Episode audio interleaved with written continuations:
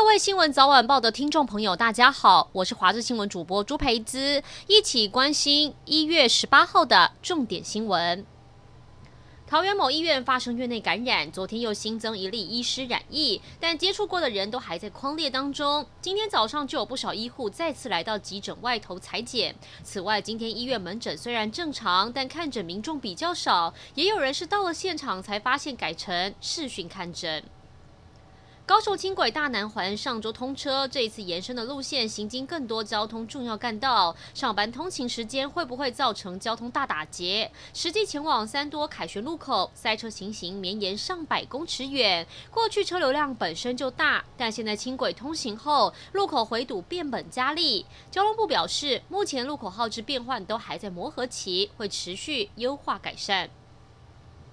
苗栗通霄镇一户胡姓人家，请了一名四十三岁的印尼籍看护，全天照顾中风的七十四岁阿嬷。没想到十二号寒流来袭，阿嬷半夜上厕所滑倒，后脑撞到床沿，向这个看护求救，看护却躲在被窝，还说：“你不是中风而已，为什么起不来？”隔天家人发现阿嬷脸色苍白，意识不清，送医伤重不治。检警相验后认为看护涉及过失致死罪嫌，一万元交保，限制住居。还有出境。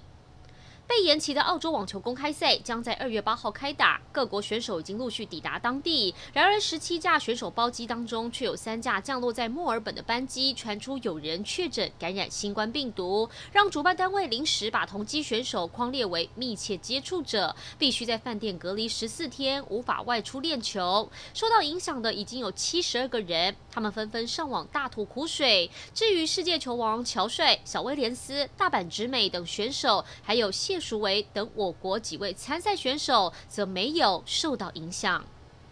美国总统当选人拜登将会在当地时间一月二十号宣誓就职。由于情资显示，包含华府在内，全美五十州州议会都可能发生暴力攻击。现在除了华府部署重兵，各地州政府也提升警戒，全面戒备。另外，国会大厦一月六号暴动事件又有新画面曝光，其中有国会警察奋力阻挡民众闯入，还有人大声喊着众议院议长裴洛西的名字，画面让人不安。来关心国内天气，今天大陆冷气团持续影响，清晨西部以及宜兰低温八到十二度，其他地方十四度。白天北部跟宜兰花莲都还是偏凉，高温十五到十七度。中南部跟台东则是在十九到二十二度。